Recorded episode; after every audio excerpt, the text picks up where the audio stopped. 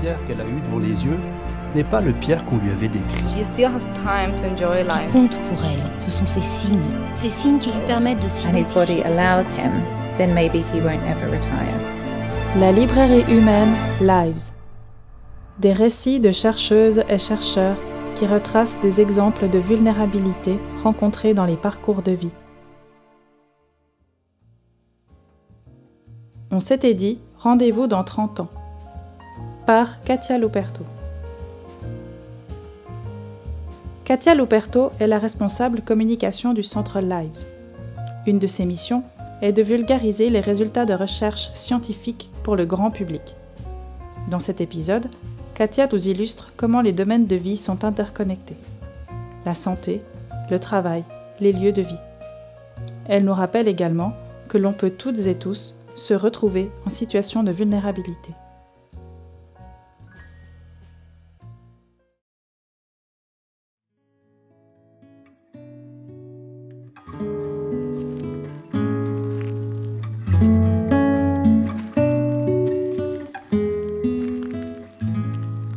S'était dit rendez-vous dans 30 ans. C'était la promesse qu'on s'était faite à la remise des diplômes de fin de scolarité. On n'est pas beaucoup à être présent aujourd'hui dans la cour de notre ancienne école.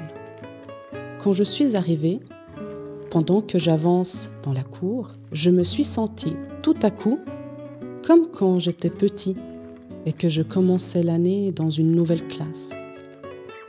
Je n'avance ni trop vite, ni trop lentement pour avoir le temps d'observer les camarades qui sont déjà là. Autant j'ai tout de suite repéré Mariam, qui après 30 ans a toujours ses lunettes rondes si reconnaissables, autant je n'ai aucune idée de qui est la femme avec qui elle parle. C'est à ce moment qu'elles se tournent toutes les deux vers moi. Luca a dit Mariam en s'avançant vers moi, les bras grands ouverts. J'ai bien cru que Nathalie et moi serions seuls pour ces retrouvailles. Nathalie Bien sûr La première de la classe. C'est fou ce que les cheveux courts lui vont bien. Samuel n'est pas là? J'ai demandé. Je l'ai retrouvé sur les réseaux sociaux et il m'a dit qu'il viendrait peut-être. Bah, on l'attendra pendant l'apéro.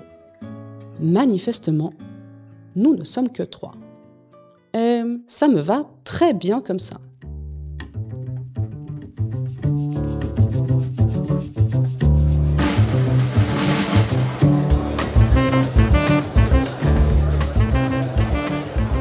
Pendant le souper, on a évoqué les vieux souvenirs d'école, les amis qu'on avait gardés, ceux qu'on avait perdus de vue, et les profs qu'on avait plus ou moins appréciés. Assez vite, on en est venu à parler de nos emplois respectifs. Je suis certain que Nathalie a un poste à responsabilité. En plus d'être brillante à l'école à l'époque, et très sûre d'elle, elle a maintenant un look très professionnel, dans son pantalon bien coupé et ses talons juste assez hauts. Quand je lui ai demandé dans quelle entreprise elle mène tout le monde à la baguette, son regard s'est assombri. Elle a les yeux d'une petite fille qui a fait une bêtise quand elle nous dit En fait, ça fait plus d'un an que je suis au chômage. Tout allait bien, hein j'avais même été promue responsable de mon service, avec le salaire qui allait avec. Mais assez vite, c'est devenu trop. À la maison, je continuais de m'occuper de presque tout. Et au travail, ben, c'était moi qui devais rendre des comptes. Alors je travaillais dès que je pouvais. Au bout d'un moment, j'ai fait un burn-out. Mon corps a lâché. Après huit mois d'arrêt maladie, j'ai donné ma démission. J'en pouvais plus. Impossible pour moi de revenir en arrière, même si je n'avais pas encore trouvé un autre travail. C'était dur, hein, mais c'était une bonne décision. Pour fêter ça, je n'ai rien trouvé d'autre que de changer de coupe de cheveux. Mariam et moi sommes scotchés. Évidemment qu'on en avait entendu d'autres, des histoires de burn-out. Mais franchement, Nathalie, elle avait tout pour elle. Et pourtant, faut croire que ça peut vraiment arriver à tout le monde. Nathalie a repris. Vu que ça faisait presque 20 ans que j'évoluais dans la même boîte, ben, je me suis retrouvée sans réseau. Aussi parce que, pendant mon arrêt maladie, je n'avais tellement plus de ressources que je ne voulais plus voir personne. Et maintenant, rien que l'idée d'essayer de rappeler certains collègues pour leur demander une recommandation me met beaucoup trop mal à l'aise. Je vous assure, c'est un vrai cercle vicieux. Mon compagnon m'aiderait volontiers, mais il est dans un domaine tellement différent. Bref, il fait quoi, Samuel? On commande, et s'il arrive, on avisera. C'est clair, Nathalie veut changer de sujet. J'ai voulu la rassurer. Moi aussi, j'étais passée par la case chômage quelques années plus tôt. Et ça allait mieux maintenant. Bon, faut dire que pendant trois ans, j'avais enchaîné des contrats temporaires parce que je voulais à tout prix éviter de retourner à l'ORP. Et qu'il fallait bien assurer les frais avec deux enfants à la maison. Ça voulait dire moins de salaire et moins de stabilité. D'ailleurs, on avait essayé de réduire au maximum les dépenses fixes, au cas où ça tournerait de nouveau mal pour moi. Un appartement plus petit, une voiture en moins. Tout ça, c'était un peu d'organisation en plus. Mais quand même moins de stress à la fin du mois pour payer les factures.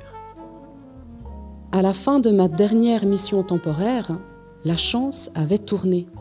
Un poste se libérait dans un autre service. Vu qu'ils m'avaient trouvé sympa, ils ont été d'accord de me prendre à l'essai. Et après trois mois, ils m'ont gardé. Mon côté jovial a été un vrai coup de pouce. Je gagne moins qu'avant, on ne pourra pas déménager tout de suite. Mais le job est stable et l'équipe est vraiment marrante. Je me reconstruis. Comme si on s'était mis d'accord, Nathalie et moi nous sommes tournés vers Mariam, avec un peu d'appréhension. Faut dire qu'à l'école déjà, personne ne misait vraiment sur ses compétences. Avant les tests de maths, pour espérer avoir tout juste la moyenne, elle s'y prenait des jours à l'avance, alors qu'on était plusieurs à réviser à la dernière minute. Et je parle même pas des examens finaux. Pendant le mois qui a précédé, elle filait à la bibliothèque directement après les cours pour travailler tranquillement. Et même comme ça, elle était passée à la raclette. Je sais que maintenant, elle est dans les soins mais je ne me souviens pas dans quel domaine exactement. Elle voulait être infirmière, je crois. Il y a deux ans, j'ai été nommée médecin cadre du service des urgences dans ma clinique. Quoi?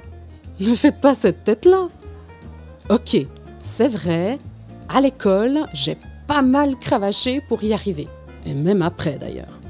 J'ai même failli tout arrêter juste avant d'avoir mon bac. J'avais tellement peur de décevoir mes parents si j'échouais mes examens. Ils ont toujours voulu que je fasse des études et que je puisse choisir mon métier. C'était une vraie fierté pour eux que leur fille aille à l'université alors que eux avaient quitté leur pays sans éducation secondaire. Et même si ça m'a mis la pression pendant quelques années, ils m'ont vraiment donné les moyens de réussir. Ensuite, arriver à l'université, ça a été beaucoup plus simple. En fait, j'avais déjà appris à étudier et je me connaissais bien, mes difficultés à l'école ont clairement facilité le reste de mon cursus. Je suis devenue résiliente. Ah, voilà Samuel qui arrive. Hé, on est là Samuel s'est assis et a commandé un café. On avait déjà fini de manger depuis un moment. On était un peu gênés de ne pas l'avoir attendu. Mais c'est Samuel qui s'est excusé. Désolée d'être arrivée si tard. En fait, je ne pensais pas venir du tout. Je vais être franc.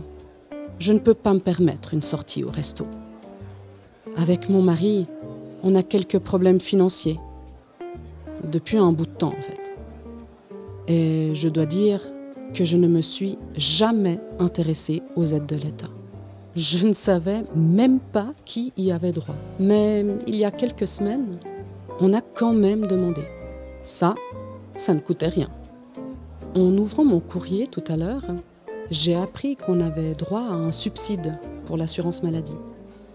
Ça ne règle pas tout, mais c'est déjà un début.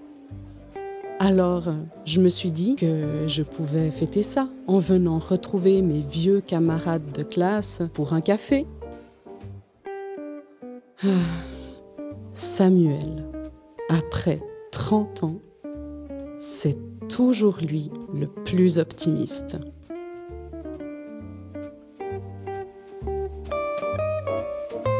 La librairie humaine Lives. Katia Luperto. Tous les épisodes de la librairie humaine Lives sont disponibles sur les principales plateformes de streaming et le site internet du centre Lives.